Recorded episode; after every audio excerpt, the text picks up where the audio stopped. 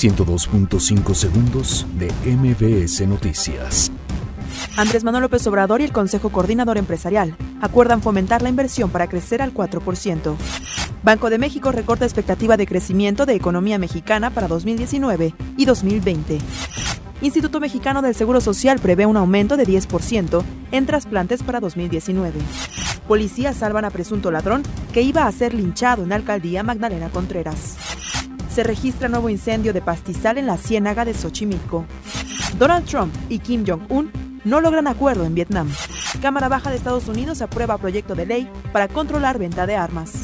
América y Chivas se enfrentarán en los cuartos de final de la Copa MX.